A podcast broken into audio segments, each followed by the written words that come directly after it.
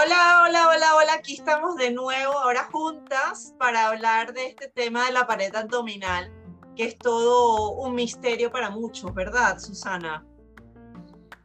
Bueno, pues la verdad es que mucha gente confunde el tema de la pared abdominal con eh, el tema de la ecografía abdominal y sí es un punto que quizás deberíamos mm, eh, puntualizar un poquito para que la gente sepa diferenciar qué podemos ver a nivel de pared abdominal y qué podemos ver a nivel de abdominal, que son dos exploraciones totalmente diferentes para nosotros en ecografía, ¿no?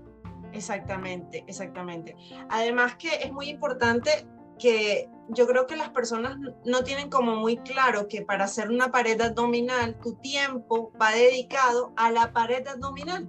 Entonces, a mí me gusta mucho la metáfora de si tú estás buscando una aguja en un pajar y te dicen tienes un metro cuadrado, es distinto a si te dices tienes 10 metros cuadrados para buscar.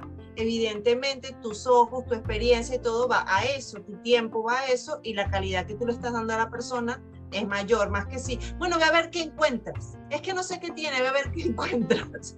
Y eso me, esa, un esa metáfora, esa metáfora me ha encantado, porque claro, esto es como cuando eh, le haces una ecografía abdominal a un paciente, ¿no? Pero resulta que él tiene un bulto en la pared abdominal y dicen, no, no, pero es que a mí no me vale eso, o al contrario, tiene un, o sea, hay que hacer una ecografía abdominal y lo que tiene es un bulto. Y es que, claro, es diferente ir a un sitio, ir a explorar una cosa o a explorar otra. Y el paciente no entiende que son dos exploraciones diferentes, porque el paciente entiende que hacer una ecografía es pasamos la sonda por toda la tripa y, ya, como un escáner, ahí se ve todo lo que hay que salir y brinca y además te dice aquí, o sea, en fin. O pones, o pones la sonda y nada más poner la sonda es, ¿ha visto algo? Sí, sí, sí, yo ya va, pero vamos por parte. Yo les digo, les digo, pues es... porque tienes que entonces ver qué cara estoy poniendo para que no se estrese, porque porque lo hago, yo no he hecho nada.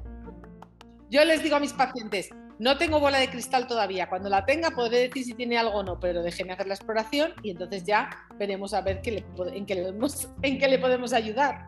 Mira, a mí me llamó la atención porque tú comentas que para ti es muy frecuente la hernia de Spiegel y para mí no es nada frecuente o es que no las estoy encontrando. porque en serio, de verdad.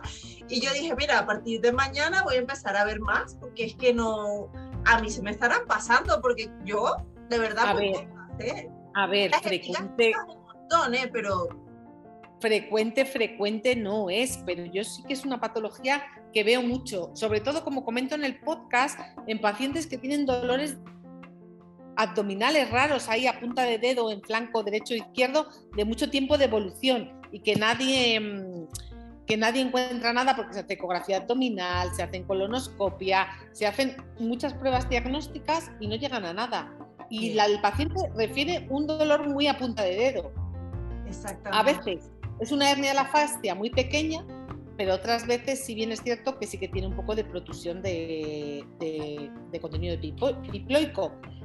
En embarazadas es muy frecuente, pero yo sí que es una patología que de hecho alguna vez eh, lo hemos llevado a algún póster, algún congreso o algo así, porque no es muy frecuente, pero sí que es verdad que en mi práctica sí que lo he visto con relativa frecuencia.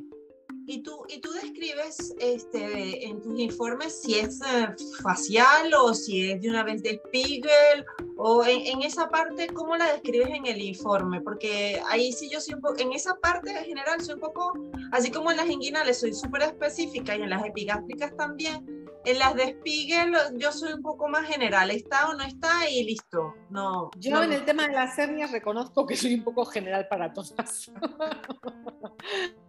no, soy muy, no soy muy específica, pero es verdad que el tema de la hernia facial, que no he entrado mucho en el podcast, es un tema un poco controvertido. Porque es un Por eso quería que me contaras. y los clínicos no se lo creen, el tema de la hernia facial no se lo suelen creer. O sea, a ver, son defectos de la fascia que se ven claramente en ecografía y que además coincide claramente con la clínica y luego mejoran con tratamiento, o sea, eh, fisioterapia, fisioterapeutas que se dedican a tratar la fascia y hacen terapia miofascial. Entonces, estiran la fascia, trabajan la fascia y ese dolor mejora. O a veces mejora con el tiempo. O porque fortalece una hernia incisional cuando hay una cicatriz y sale un, eh, también existe un poquito de defecto de pared. Sí, eso tampoco lo hablamos en el podcast. No, esas tampoco las he contado. Es verdad, no falta. Ahí a medias. Pero mm, la hernia de la fascia es igual que la, es como una antesala a una hernia muscular, que a veces también pasa. Eh, es una protusión mínima de la fascia. Es verdad que es muy sutil y que, que tienes que ver muchas para, para para verlo, ¿no? Y, está descrito en la literatura. O sea, quiere decir que hay algún artículo por ahí que lo, que lo describe. Mira, lo que sí te iba a comentar, que a mí me parece súper interesante, no sé si lo, lo, habías escuchado, pero yo, yo he leído mucho sobre diástasis de recto porque hay muchas técnicas ahora novedosas para las plicaturas de las diástasis, porque son muy dolorosas y a veces dicen que es básicamente estético, pero se ha generado que pueden dar muchísimos dolores abdominales que no tienen causa. Y ellos te piden que uno le mida el área de, de la elipse del músculo, te piden el grosor del músculo anteroposterior y te piden si hay infiltración grasa del músculo. Entonces, sí, toma, pues yo te lo comento. ya es para nota. Ya, te lo comento porque me parece un punto interesante. De hecho, en, en, una de las cuentas de Instagram tengo un podcast al respecto porque eh, dependiendo de quién te lo pida y para qué te lo pida, si es justo para la diástasis, hay que medir el músculo y hay que medir la separación, porque también es verdad que la separación, si es menos de 2,5, tampoco es muy importante y no debería dar clínica. Yo normalmente mido la separación. No mido el músculo. Y en principio no tengo especialistas alrededor que me pidan algo muy específico. sí, y casi todo el mundo lo trabaja a nivel de rehabilitación de suelo pélvico. Ahora está muy de moda el tema fisioterapia de suelo pélvico, o sea, rehabilitación de suelo pélvico, y tratan, de hecho, los fisioterapeutas tratan, eh, miden la diástasis de recto con ecografía y valoran la contracción y relajación de los músculos. No, no sé muy bien cuál es la técnica que realizan, pero eh, trabajan mucho el tema de la diástasis de los rectos, sobre todo en pospartos. Sí, es que es súper frecuente en posparto y, y, bueno, también en neonatos, pero en neonatos como es algo fisiológico y se resuelve, no, no le damos mucha importancia. Eh, otras cosas, las epigástricas. Bueno, las epigástricas son súper frecuentes, pero normalmente no se tratan, se dejan estar, simplemente es como, a menos que sean muy grandes. Lo que pasa es que yo a veces creo que las epigástricas duelen más mientras más chiquitas son. Porque... Puede ser, pero ¿no te pasa que, que, mm, tienes una temporada en la que de repente es como que, que ves mogollón de hernias, ves como muchas hernias epigástricas y dices, Dios mío, o sea, o por hallazgos casuales de repente estás viendo pared abdominal y te encuentras con, con un defecto mm, muy frecuente en mujeres, sobre todo.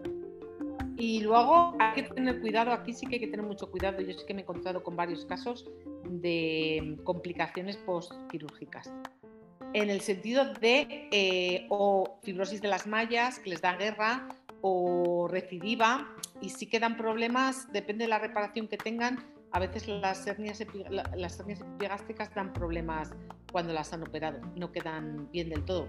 Yo he tenido varios casos, varios casos seguidos de, de, de complicaciones de las posquirúrgicas. Y, te quería preguntar, eh, ah bueno, yo creo que es muy importante comentar que la persona que está comenzando a hacer ecografía se les pasa las hernias porque las confunden con lipomas.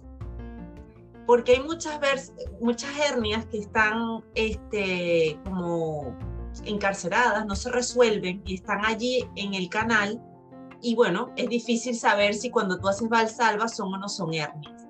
Y la otra duda diagnóstica que hacen en las regiones inguinales es que a veces no son hernias y a veces son lipomas del canal inguinal. Entonces hay que ver muy bien si eso está circunscrito o no está circunscrito, porque es uno de los diagnósticos diferenciales, ¿no? Y ahí yo creo que es un punto que, que me gustaría como recalcar, porque es como yo, por ejemplo, te puedes equivocar. Lipomas de, de la región inguinal no he visto casi ninguno. Yo he visto, yo he visto. Yo he visto y, y, y bueno, hay que, hay que ser muy fastidioso y estar tiempo allí porque si vas a la primera piensas que es una hernia, pero te das, pues te das cuenta que eso no se continúa con la cavidad abdominal, que el anillo es pequeño, que el puja y eso no se mueve, eso no es una hernia. O sea, lo paras y eso no se mueve, ¿sabes? Pero tienes que darle ahí tiempo.